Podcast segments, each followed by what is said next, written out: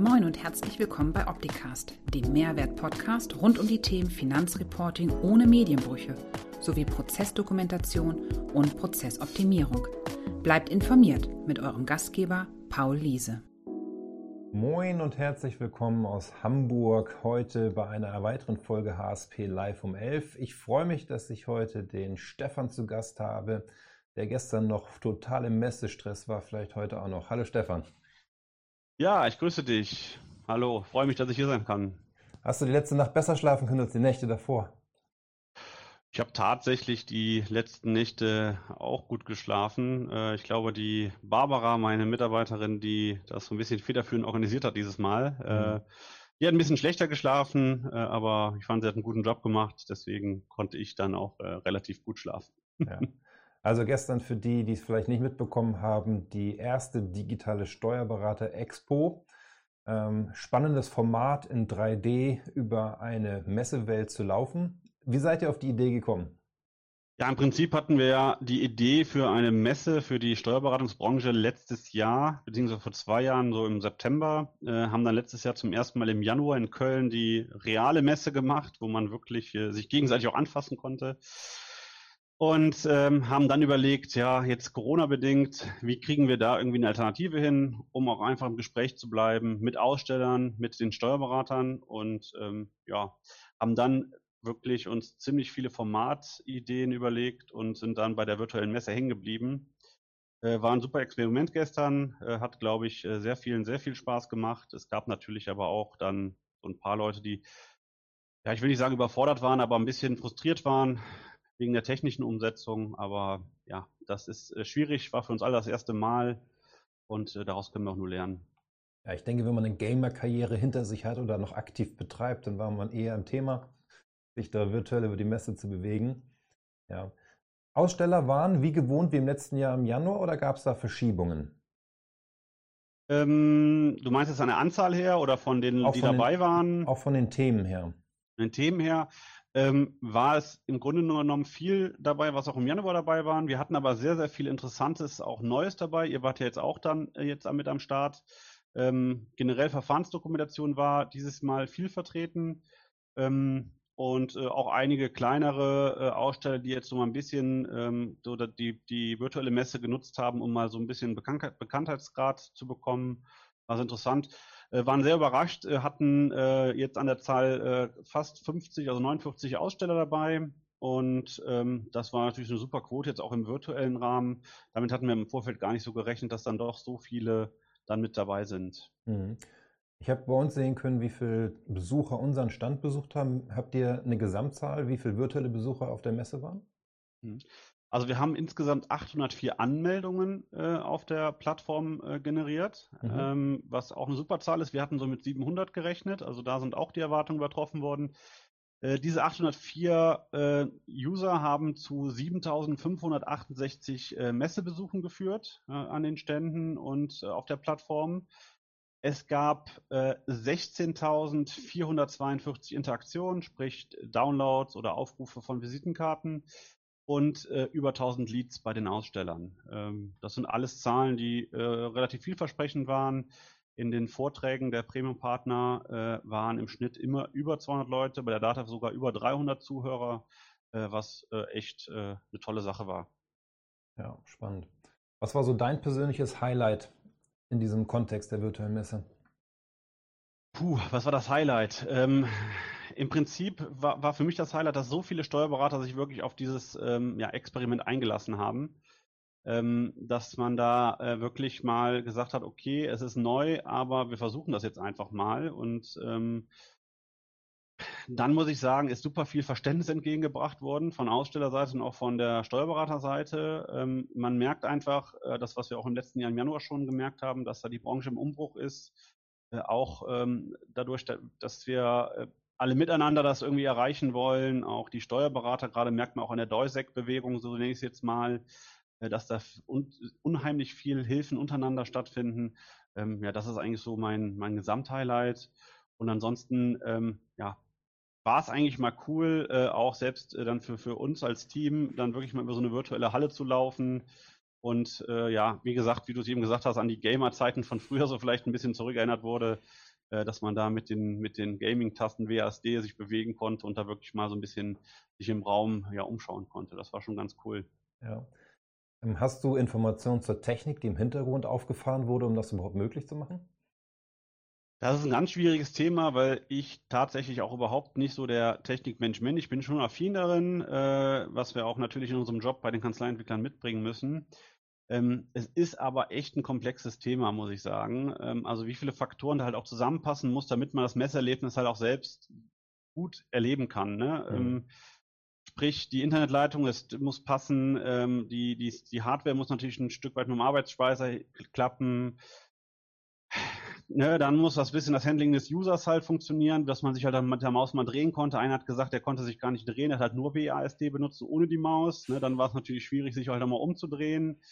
Ähm, also das ist schon äh, relativ äh, spooky auch gewesen, wie das, wie die Implementierung der, der Messe war irgendwie, dass man ja Stände virtuell aufbaut. Ähm, das waren jetzt irgendwie Templates, die dann die, die Aussteller bespielen konnten. Ne? Der Datev-Stand war so ein bisschen individuell, da wurde halt auch noch designt im Hintergrund. Also das war schon spannend. Äh, aber so jetzt komplett in den, den, technischen Background kann ich da leider nicht gehen. Okay. Also ich habe jetzt von meiner eigenen Erfahrung, wo wir den Stand aufgebaut haben, dass sich da viel getan hat im Hintergrund in den letzten zwei Wochen.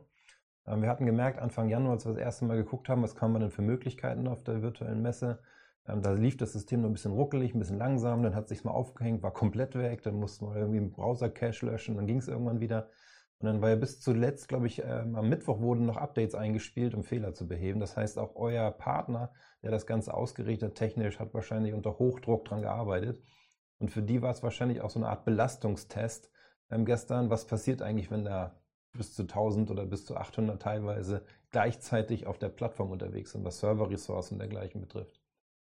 Definitiv. Also es ist echt interessant. Ähm vor uns quasi, äh, wenn man das jetzt mal so räumlich betrachtet, in der gleichen Messehalle hat eine Reitmesse äh, stattgefunden. Deswegen war bei einigen Ausstellern auch noch ein Reitring vorhanden, den man hätte bespielen können. Das ist ganz, ganz lustig.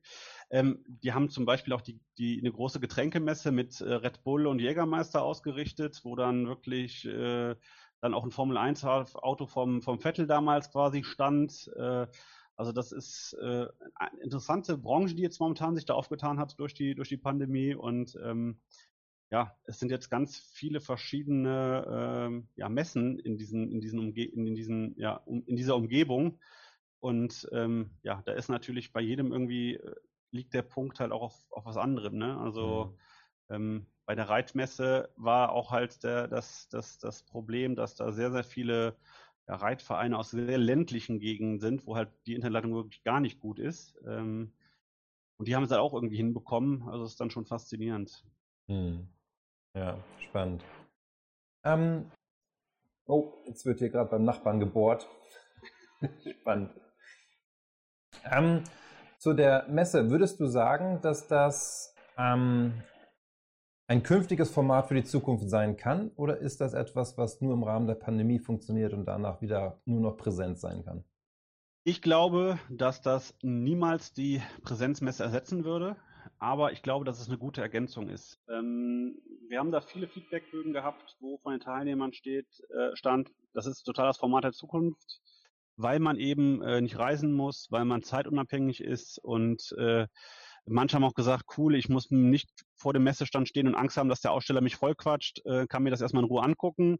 Es gab aber auch viele, die gesagt haben, uns hat total gefehlt, zu Netzwerken, mich mit den Kollegen auszutauschen.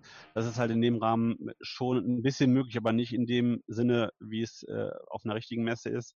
Also ich glaube, dass wir eher dahin kommen, dass wir durch diese virtuelle Sache eine gute Ergänzung schaffen können äh, um da auch nochmal ein bisschen vielleicht zu entzerren und ähm, ja, dann auch beiden Parteien, die sagen, ich bin eher Mensch Präsenz und ich bin eher Mensch virtuell, dann abzuholen. Aber ich glaube nicht, dass wir das, dass das ein Ersatzformat ist für, äh, für die Zukunft.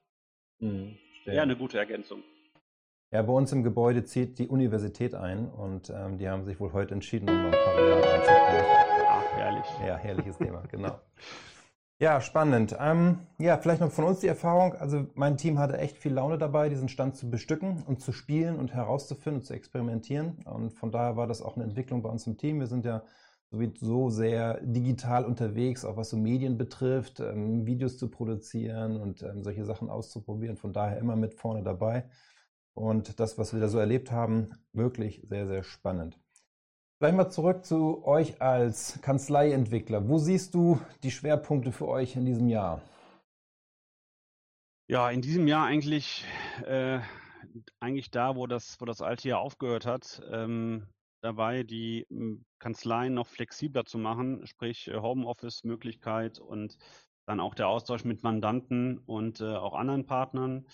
Ähm, das, ist, das sind jetzt so die Themen, die uns bewegen. Ne? Im Prinzip ähm, fand ich es ganz gut. Der, ähm, der ähm, Herr Göpfert gestern auf der Messe hat so schön gesagt, äh, das Digital heißt eigentlich äh, kein Kontakt. Das heißt, dass wir es schaffen, ohne Kontakt halt die, die, die Daten auszutauschen. Und ähm, das wird so der, der Fokus auch wieder sein. Ähm, und halt wirklich die, die komplette Kanzlei halt mal auf den, auf den gleichen Wissensstand zu bringen. Das merkt man immer wieder, dass es in den Kanzleien so zwei, drei Leute gibt, die sich gut auskennen und aber dann auch im Hintergrund fünf, sechs Leute sitzen, die sich nicht rantrauen und die halt noch nicht so den Wissensstand haben, die da vielleicht auch mehr mal wieder investieren müssten, die noch nicht so ganz verstanden haben, dass der, der, der Job des, des Steuerfachangestellten, des Buchhalters, äh, Bilanzbuchhalters sich einfach verändert momentan und das in, in massivem Maße. Ne, das sind so die, die Herausforderungen, die wir da haben, dass wir da nochmal ein Stück weit ähm, ja, Power äh, reinschießen, bei unseren Kunden auch, dass wir da nochmal weiterkommen. Ja. Was, Was siehst du da so bei euch? Ja, das ähm, Spannende ist, das hatte ich auch gestern Abend in der virtuellen Podiumsdiskussion mit Mareike, Armin und Christopher besprochen, ähm, dass halt auch so ein Umdenken in der Kanzlei stattfindet, wer sich eigentlich mit dem Thema betraut fühlt, wer das gerne machen möchte. Und ähm, da mag man immer denken, ja, ist ein Generationenthema, aber ist es eigentlich gar nicht, weil am Ende ist es immer die Frage, wie neugierig ist der Mitarbeiter, das machen zu wollen, das entdecken zu wollen. Ne? Und das macht halt die Laune, dann solchen Mitarbeitern zu helfen, etwas zu entwickeln und umzusetzen. Das sehe ich auch so. Also wir haben auch junge, junge ähm, Mitarbeiter in den Kanzleien, die sich nicht rantrauen, die vielleicht auch schon, obwohl sie noch nicht lange dabei sind, in ihrer Gewohnheit stecken. Und es gibt dann die Älteren, die dann teilweise die Leute mitziehen. Also das heißt, ist wirklich eigentlich kein, keine Generationsfrage. Mhm. Klar tut man sich vielleicht im Alter ein bisschen schwieriger mit manchen Sachen, weil man da nicht so mit aufgewachsen ist. Äh, auch gestern bei der Messe ein Thema. Ne? Also die jüngere Generation, die viel äh, schon am PC gespielt haben, die, die wissen, wie das geht. Äh, aber trotzdem gebe ich dir vollkommen recht, dass das nicht unbedingt eine Generationsfrage ist. Ja. Und damit ergibt sich dann ja auch die Möglichkeit, Personal zu finden. Ne? Wenn man dann sagt, ich brauche nicht unbedingt Steuerfachangestellte für das Thema, sondern ich suche mir Personal aus anderen Branchen. Definitiv, ja. Genau. Ähm, das heißt, ihr helft den Kanzleien in, zu unterstützen, ähm, die Themen anzugehen, die Kanzlei selbst erstmal zu digitalisieren und dann die Digitalisierung als Welle auf die Mandanten zu überführen. Genau, wir fangen immer erst in den internen Prozessen an, gehen eigentlich erstmal in der Kanzlei ähm, mit äh, vermessen die, die Situation im Prinzip, äh, schauen, wie sind die Prozesse heute, in den verschiedenen Bereichen. Da sind meistens äh, die, die vier Kernbereiche. Das ist die Organisation im, im, im Sekretariat, die Buchhaltung, Steuern und im Lohn, äh, beziehungsweise Steuern und Jahresabschluss und äh, schauen erstmal, wie sind die Prozesse und gucken dann, ähm, mit welchen Tools, mit welchen Mitteln wir rangehen müssen, wie der Wissensstand bei den Mitarbeitern ist und äh, entwerfen dann eigentlich so eine Planung mit denen zusammen, ähm, bis wann äh, wir dann Sachen umsetzen, damit die möglichst dann auf den, auf den digitalen Stand kommen. Mhm. Das ist so das, was wir im, im Grunde machen. Und dann ist es so, wenn die internen Prozesse geklärt sind, wenn die Mitarbeiter auf Stand sind, dann gibt es da verschiedene Methodiken, äh, mit äh, Methoden, wie man quasi dann die Mandanten auch durchdigitalisieren kann. Mhm. Ist das ähm, oder was ist der größte Blocker in solchen Coaching-Situationen? Ähm, wir haben das äh, schon unterschiedlich erlebt. Manchmal haben wir es erlebt, dass die Chefs die Blocker sind und die Mitarbeiter mehr wollen und es geht aber auch genauso andersrum. Ähm, dann ist es oft so, man erlebt Kanzleien, die sind äh, persönlich und privat ein super Team, arbeitstechnisch überhaupt nicht. Okay. Ähm, und da ist so dann, dass das, äh, ja, da muss man so das Fingerspitzengefühl mitbringen, äh, dass man die quasi auch dann mal auch intern in der Arbeit zu einem Team formt. Mhm. Manchmal sitzen Leute auf ihrem Wissen in Kanzleien äh, und wollen es nicht weitergeben. Das ist äh, ja oft, also es ist eigentlich immer eine individuelle Situation. Das ist äh, echt äh, auch interessant und macht unseren Job auch sehr, sehr abwechslungsreich. Ja. Ja, das ist auch das, was ich so liebe an dem Thema, wenn wir mit Kanzleien im Coaching Prozessdokumentationen schreiben, die dann im Abfall auch eine Verfahrensdokumentation ergeben, wo man dann sieht, wie sich etwas entwickelt und dann auch dieses Aha-Erlebnis. Ja, so, ja Mensch, warum nicht? Und dann auch beim Mandanten, ja, Verfahrensdokumentation ist ja nur für den Prüfer, aber in Wirklichkeit ist es für mich als Unternehmer, damit ich mal gucken kann, wo ich mich optimieren kann. So, und das macht dann schon immer Laune, auch immer unterschiedliche Situationen vorzufinden, äh, zu entwickeln und dann auch zu sehen, wie sich das Ganze umsetzt und zu Erfolgen führt. Das ist auch das Thema, ne? Also dieses Aha-Erlebnis. Äh, dann gibt es dann Mitarbeiter, die waren dann vor ein, zwei Jahren mal auf einem Datensseminar zu Unternehmen Online jetzt mal als Beispiel und haben dann gehört, ah, das geht so, aber dass sich ja momentan fortlaufend immer so viel verändert ja. und es Vereinfachungen gibt, kommt dann manchmal, also kriegt man dann auch vielleicht im, im stressigen Alltag nicht mit. Mhm. Und dann kommt jemand und sagt, das kann man aber auch so machen, das ist einfacher. Oh, ja, das wusste ich noch gar nicht. Ne? Also das sind auch immer so schöne Momente, wo man dann sagt, cool, man hat den Personen halt auch dann weitergeholfen. Ne? Und die haben jetzt eine Erleichterung in der täglichen Arbeit. Ne? Das ist auch so was, was das äh, immer ganz schön macht. Ja, genau.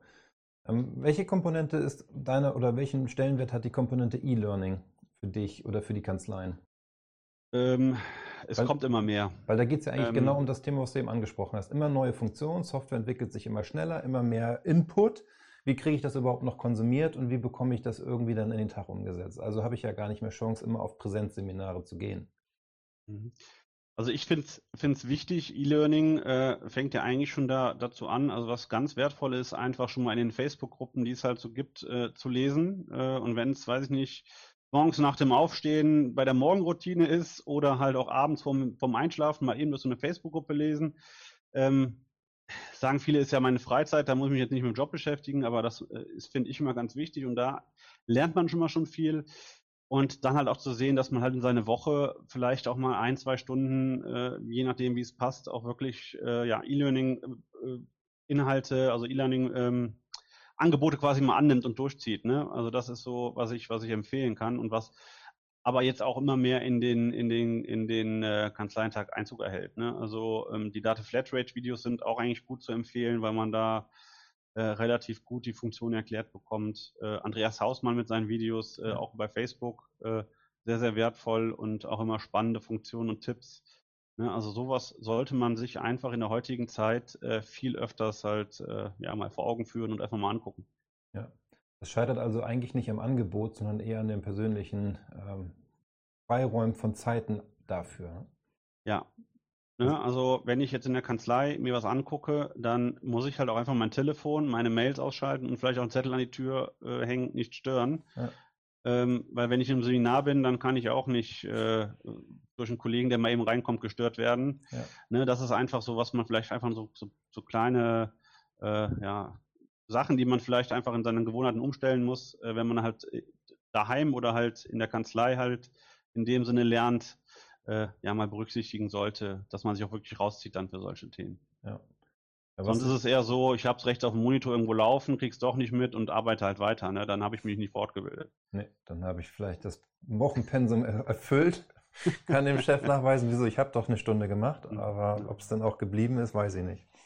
Und da ist natürlich auch ganz wichtig, dass die, dass die, ähm, die Chefs, die Kanzleiinhaber, ne, die, die Steuerberater, da halt auch wirklich Platz einräumen. Ja. Ähm, merkt man, dass es früher nicht so äh, akzeptiert war, aber das kommt auch deutlich mehr. Und ich denke, dass wir, wenn wir jetzt noch ein Jahr weiter sehen und jetzt auch nochmal durch Corona, dass das äh, immer mehr Einzug erhält. Deswegen ist da äh, bestimmt äh, gut, wenn es da auch noch mehr Angebot gibt nachher. Ja, ich meine, man muss es ja machen, weil der, das Thema wird immer schnelllebiger, immer intensiver. Und ich habe ja gar keine Chance, irgendwo Schritt zu halten, wenn ich mich auf alte klassische Vermittlung von Wissen konzentriere, wie über solche Seminare, die jetzt ja sowieso in den letzten Wochen eigentlich gar nicht mehr stattfinden konnten. Und ähm, ich merke das auch bei uns im Team. Da hat ein Kunde eine Information oder eine Frage, wie was funktioniert.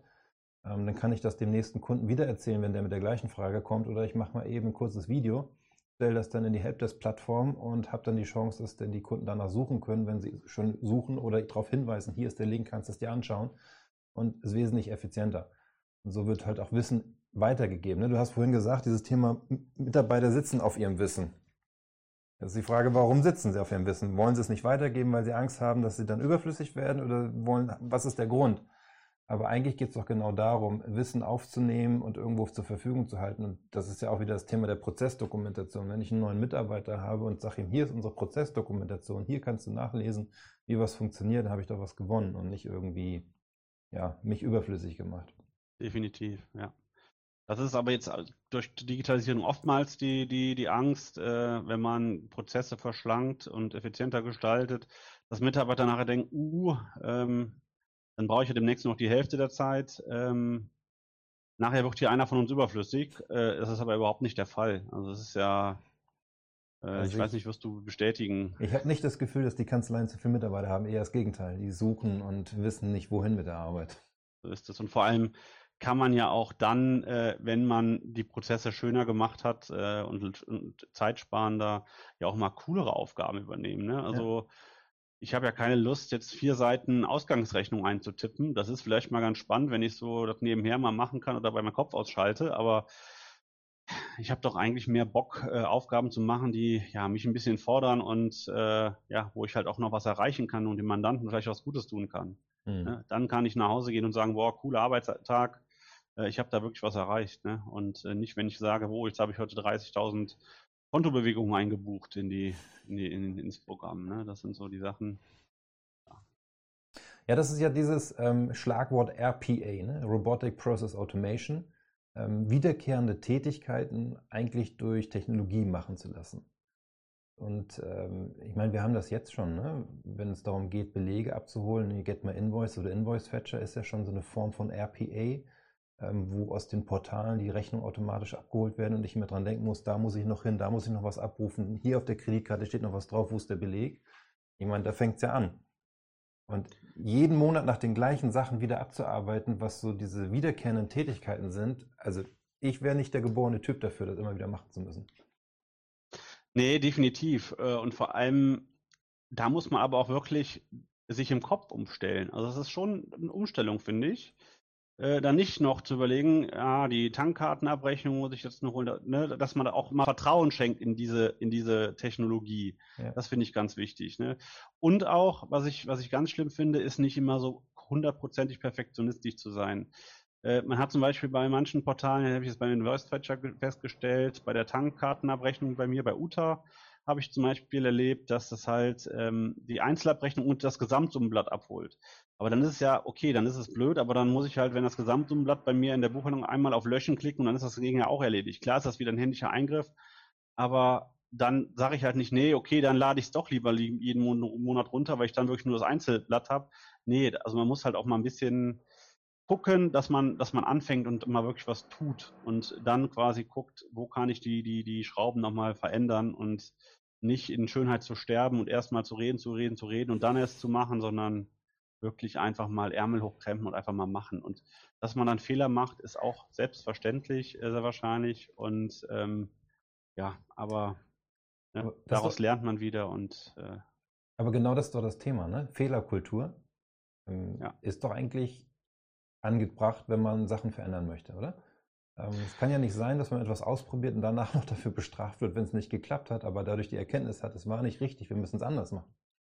Ja, richtig, genau. Und das ist vielleicht auch so ein Problem in Deutschland. Ich weiß es nicht, ob das äh, nur bei uns Deutschen ist, aber ähm, zuzugeben, dass man was falsch gemacht hat, ist ja bei uns sehr, sehr schwer. Und äh, das ist sowas, was vielleicht auch mal ein bisschen in die Köpfe wieder rein muss, dass das überhaupt nicht schlimm ist. Ne? Also ich habe gestern auch einen Fehler gemacht bei der Messe äh, weil ich äh, den Ton vergessen habe auszuschalten beim ersten Vortrag. Das heißt, bei 300 Teilnehmern der Dativ kam jedes Mal, wenn einer zugetreten ist, ein Bingen. Ja, war mein Fehler, habe ich nicht dran gedacht, ne? aber es ist ja nicht schlimm, da lerne ich ja fürs nächste Mal draus. Das wird mir jetzt so, nicht mehr, so schnell nicht mehr passieren. Ja. Klar war das dann für die, für die Teilnehmer jetzt im ersten Vortrag nicht schön, ähm, aber die haben es auch alle sportlich gen genommen. Ne? Bei, einer, bei so einer Planung von so einer virtuellen Messen muss man so viel denken und das ist auch vollkommen in Ordnung. Also ja. Also ich finde, ihr habt das großartig gemacht als Team. Auch nochmal einen lieben Dank an Barbara. Bitte richtet das ihr aus. Und ähm, wir sind auf jeden Fall gespannt auf die nächsten Events, die da stattfinden und ähm, werden dann dabei sein. Wie geht es jetzt weiter mit der virtuellen Messe? Die steht jetzt demnächst für alle zur Verfügung? Genau, da werden wir jetzt noch ein bisschen aufbereiten. Wir werden die, die Vorträge, die gestern stattgefunden haben, äh, alle nochmal äh, zusammenbündeln und auch bereitstellen auf der Plattform, ähm, dass man die sich anschauen kann über unser Event Center. Mhm. Und ähm, ja, dann ist es so, dass die weiterhin off, also online bleibt. Äh, da kann sich demnächst jeder anmelden, auch wer möchte. Und weiterhin über die Messe schlendern in dem Sinne ähm, ist auch einfach nochmal eine Erfahrung für die, die jetzt gestern vielleicht keine Zeit hatten. Mhm. Und äh, auch darüber natürlich an die Stände gehen, Informationen bei den, bei den Ausstellern abrufen, ähm, per Chat schreiben. Ähm, da müssen wir noch gucken, dass wir dann bei den Ausstellern eine E-Mail hinbekommen, dass die eine E-Mail bekommen, wenn eine Chatnachricht eingegangen ist. Ja. Äh, müssen wir jetzt mit der Plattform noch abstimmen. Aber das ist, denke ich, eine gute Alternative ähm, nochmal, wenn man sich auch jetzt unterjährig informieren möchte. Und ähm, ja, dann hoffen wir halt, dass wir zeitnah auch die nächste Präsenzmesse veranstalten können. Ja, das wir auch. Dann vielen Dank für deine Zeit und Sehr gerne. den spannenden Austausch mit dir. Und ja, ich wünsche dir ein tolles Wochenende und das dass du ein bisschen entspannen haben, kannst um den ganzen Stress der letzten Wochen abfallen zu lassen. Ist ganz schön, jetzt nochmal die letzten Tage so in das Review zu gehen und auch wirklich, wir haben die Feedbackbögen ausgewertet hm. und äh, ja, dann jetzt auch wirklich mal abzuschalten und mit neuer Kraft dann am Montag zu starten. Wunderbar. Gut, dann vielen Dank für deine Zeit und alles Gute. Bis dann. Danke dir auch. Ciao. Wünsche auch deinem Team alles Gute. Bis dahin. Tschüss. Ciao, ciao. Das war Opticast. Ich hoffe, es hat Ihnen gefallen. Für alle Neuigkeiten von HSP folgen Sie uns gerne auf Facebook, YouTube, LinkedIn, Xing, Twitter oder Instagram. Tschüss, bis zum nächsten Mal.